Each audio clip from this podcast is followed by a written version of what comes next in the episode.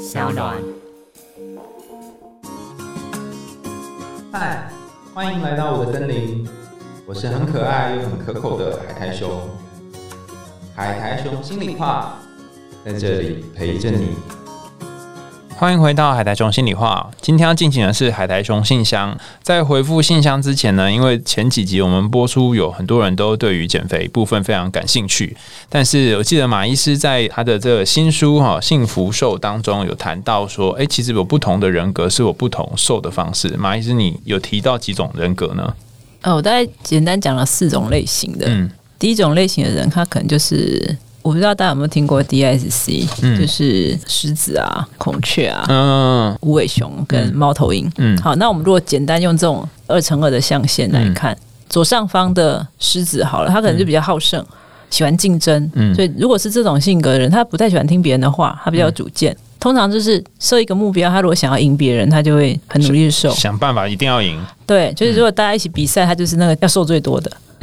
但是这种人，不服输他企图心比较强，他复胖也会很快，哦因为他当他去把目标放到别的事情上面，他就会不顾一切追求另外一个目标，然后不小心又胖回来了。所以快瘦快胖就是这种人。对这种人，狮子型的人，如果他想要瘦久一点，他一定要搭配一个运动，因为运动很容易带来那种竞争满足感。哦，这个方法好好用哦，因为他的注意就放在运动上了。对，然后他就想要赢别人嘛，因为运动也会带来另外一种奖赏，而且这样子他也不用节食节的那么严重。再来就是孔雀型的，嗯嗯，好，孔雀型人就是喜欢表现呐、嗯然后又喜欢跟人家在一起，所以如果这种很爱跟大家一起热闹吃东西的人，你要叫他不能吃东西，他一定很痛苦。对他觉得哦，你剥夺掉我喝酒跟吃饭的乐趣了。对对对，所以就是这件事情就不能让他用那种一定要很自律，或是别人都在吃，只有他一个人不能吃这样。那怎么办？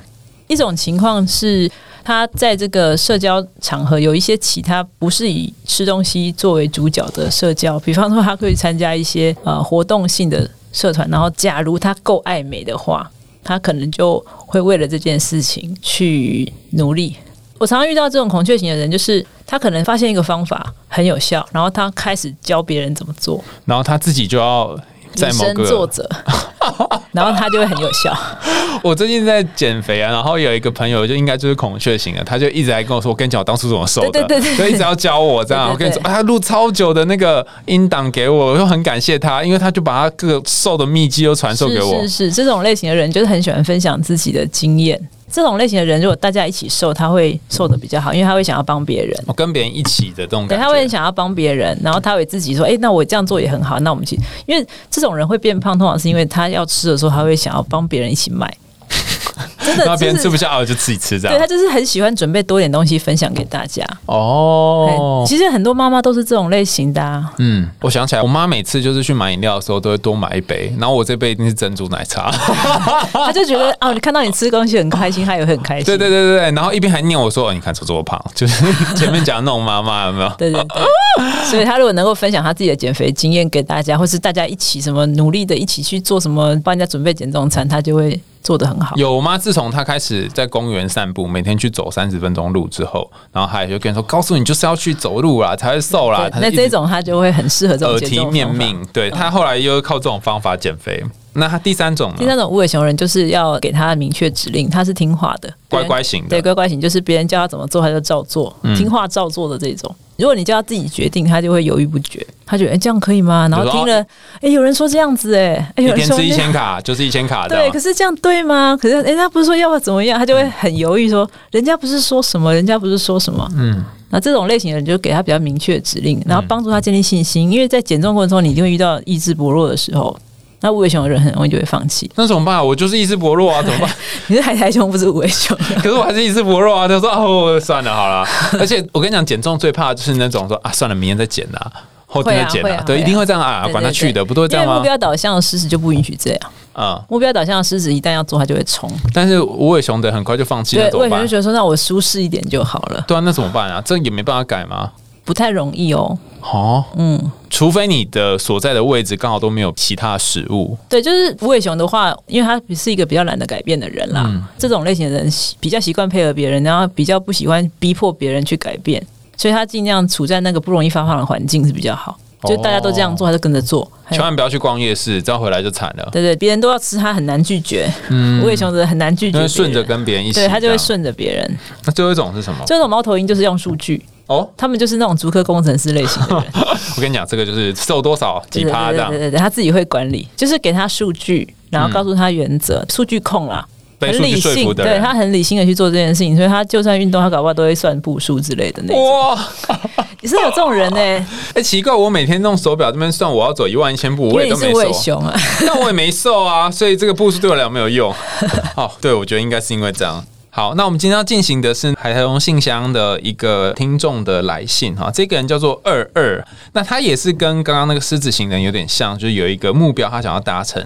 他说：“海熊你好，事情是这样的，我是一个把戏剧系当成医学系在考的人哦，我是一个蛮有主见的人，然后毕竟是自由奔放的射手座呢，可是不知道为什么我对于戏剧表演有奇怪的执着。小时候总希望可以当幕前的人，长大之后觉得自己不是那块料，所以希望至少当个幕后就好。常常看戏或是表演的时候，都很羡慕所有参与的工作人员。遥想当年哦，就是那时候没有念大学，我想我看是真喜欢那个环境哈，万一不是我想象当中那么美好，怎么办呢？当年要考试的时候就拖着拖着拖着，等到我确定喜欢戏剧了，但是却又没有考上，只好读了那个考上的英文系。读了之后还是放心不下这个戏剧的梦想，所以又休学，想要再重考一次。然后目前是第三次，我还会成功吗？如果要成功的话，明年我就已经二十五了。那以前总仗着很年轻、很挥霍光阴，现在我还有时间这么洒脱吗？我会是一个只有梦想，然后剩下什么也不剩的人吗？我是不是不够豁出去？嗯，可能是吧。想做目前的话，应该要减肥，然后还要化妆跟学穿搭，可我什么都没有做，实在是太过懒惰了。觉得当女的真的很麻烦，还要去上表演课，然后看相关的书，还要多看戏跟电影。觉得自己最近都只是做做白日梦而已。然后我想一想，结论大概是我不够爱戏剧，不够努力，而且不够有定性吧。很想知道为什么我会有这样的执念，想不到为什么会有这个执念。到底是我不够勇敢呢，还是太鲁莽，才会让自己常常陷入一种莫名的，然后又很羡慕的这种很无力、很悲伤的感觉呢？我觉得二二可能对自己没有很了解。哦，怎么说？我有时候遇到有带着问题来的人，有时候会分三种类型。有一种类型是需要寻求安慰，哦嗯，他可能是有一件事情，他需要被安慰，你只要支持他就好。有一种人来是需要咨商，就是他可能不太了解自己，所以他有点困惑。这时候你给他什么建议，他都会说：“可是不行，我已经试过了。”有一种人需要的是建议，就是他可能需要是比较具体的措施。嗯，我觉得他比较像需要咨商的人，就是感觉很困惑，他好像不知道自己确定要的是什么，有一点这种感觉。好像要戏剧，可是又没有那么确定。有一种就是好像想要确定知道会成功才要往前做的那种哦，感觉。我有遇过一个人，他是虽然很胖，然后每天都说他要减肥，但是他从来没有认真减肥。我有就问他说他为什么都不认真减肥，他跟我讲一个好好笑的答案，他说如果我认真了，但是我没有瘦，怎么办？对我就输了。所以我只要跟大家说我都没有认真要减，这样我就永远不会输。是啊，嗯其实书里面有讲到习得无助，嗯，就是如果尝试了，可能也不会有什么改变，我就不要尝试好了。或许二二你是很想要尝试，但是不论你有没有考上，你会不会有一点也害怕去尝试这件事？万一尝试了，结果并没有成为那块料，天哪，这应该比不尝试还要更痛苦。有可能这样。有的人考试之前会觉得说，我都没有读，那考不好是因为我没有读，对，因为他很怕真的读了也没考好。那个叫做自我设障嘛，就是说我先告诉自己说我都没有认真读，那到时候如果考好了，就说哦开玩笑，我不用读就考好了，然后真是天不期不待，分没。有伤害。对，但是如果我很认真读，万一又考差，那是不是证明我能力很差、很笨呢？哈，所以就会做这种事情不过。他说他想知道为什么他有这样的执念，他的执念是指就他执着要考戏剧系的这个执念，他说从小的时候他就想要当幕前的人。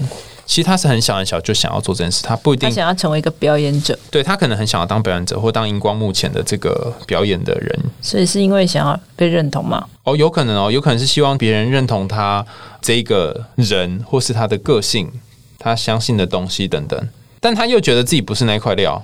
这有点像是很想去喜马拉雅山，可是他都还没有去过香山那种感觉。哦，你的意思是说要先可能可行的是从最近的开始做起。对，我觉得他可以尝试书里面那个六个问题那个，嗯，马来西亚有提到六个问题可以问自己。那如果你要问他，你要怎么问？为什么想要考戏剧？哦，因为我觉得可以在荧光幕前零分叫做，做完全不想，十分叫很想很想，到底有多想？我觉得应该要五分吧。为什么不是四分、三分、两分？为什么有五分这么多？在这本书的六十一页，第三题是说为什么没有选更低的分数啦？哈，很多人都会去管为什么没有更高的分数，嗯，可是其实这个立即想法只需要去问你为什么没有选更低的分数。因为你从现在的分数跟更低的分数之间这个这个差距，就会让你觉得，哎、你好像有点力气了。就是我们在删这个想要走的这一边，嗯我们不用去管。像有人说我想要运动，可是我只有七分，因为我膝盖痛。可是我不是要问你为什么没有八分，我是问你为什么不是两分。因为你这样就会有一种，哎、好像我比两分就多了一些。对，就是我已经膝盖痛，我还有七分，我一定有别的理由。嗯，好，那我觉得我想要念戏剧的原因，就是因为我看其他人在荧光幕前演戏，然后很羡慕他们可以很出名，然后我也想当一个出名的，或是让一个大家都认识我的人。那我这么活泼，这么奔放，然后我也希望可以让大家更看见我，所以我会有这么高的分数，虽然只有五分而已，呵呵。那想象一下，你已经成为一个考上戏剧系的人了，你也成为的一个从事这样行业的人，你觉得它有什么好处？糟糕，我一开始就想到坏处了，怎么这么负面？我就想到说，如果成为这样的，我可能每天都要拍戏，然后要一直很累对，就要来回一直演啊但是同样的很累。它一定有什么好处吗？好处就是，就我刚刚讲的，大家都认识我啊，然后走在路上，他说：“哎、你看，你看那个谁谁谁耶，天哪，是他吗？”这样子，呃，就偶像的感觉。对对，就会有那种虚荣感，就是哦，被崇拜的感觉。嗯这那这些好处为什么重要呢？因为我就想被人家认同啊，我想被别人知道我这个人是怎样的。所以自己有办法认同自己吗？好像没办法，我都要靠荧光幕前，他们觉得我好，我才会觉得自己好，我没有办法自己觉得自己好。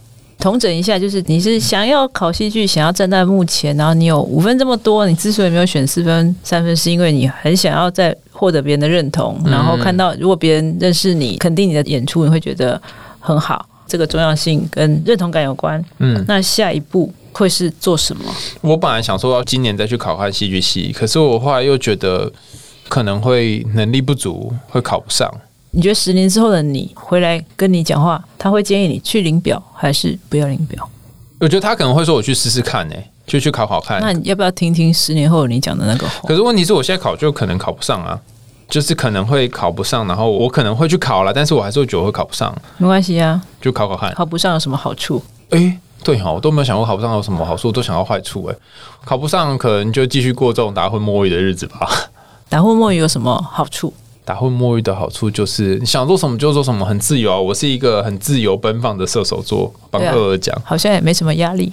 啊。可是我不想再过这样的人生了，我想要过一个跟现在不一样的人生。OK，所以你愿不愿意听十年后的你给你的建议？哦，诶，这样听起来好像有一点小动机诶，就会觉得说你想要改变目前的习惯。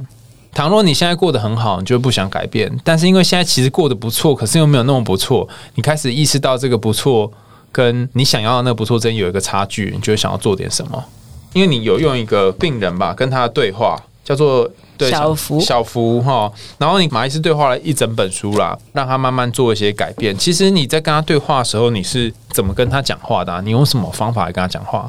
不要批判他，嗯对，然后问问题。我以前去上了那个哲学之上的课，我觉得很有用。嗯啊，就是提问，就类似刚刚讲的，如果十年后或是这样做有什么好处？嗯你觉得很糟很糟的那件事情，一定也有好处吧？对，通常我们老师都会教说，你觉得很糟的事情，但是你持续做，代表这件事它一定带来某个好处。对，那你去思考一下那个好处。然后你甘不甘愿放弃这好处？你不甘愿的话，你就会继续做这个习惯。是嗯，好，谢谢马医师今天跟我们分享这个故事，然后也希望二二呢，你可以试着从你现在可以做的事情开始尝试看看。其实就没有什么事情是一定百分之百会成功的，那也没有办法给你保证。但是如果你不想要再当跟现在一样的人，或是过每天重考的日子的话，你想要尝试看别的，那今年还是可以考考看啊，不一定要维持原状。那最后，因为也很感谢马来斯四集以来跟我们分享这一本书，叫做《幸福瘦不节食不胖重新开始的二三堂疗愈减重对话》，你有没有什么要给这些新兴减重学子们 的叮咛之类没有，的？我只是想要补充为什么是二十三，哦，对，为什么是二三？因为 S 三呢，好冷哦。二三堂是 S 三的意思哦，所以你要相信自己会瘦才会瘦。哎散，哎散，每天都跟自己说哎散哦，哎散哦，好，快散哦，好，谢谢马来时间来我们节目哦，好谢谢。好，拜。拜拜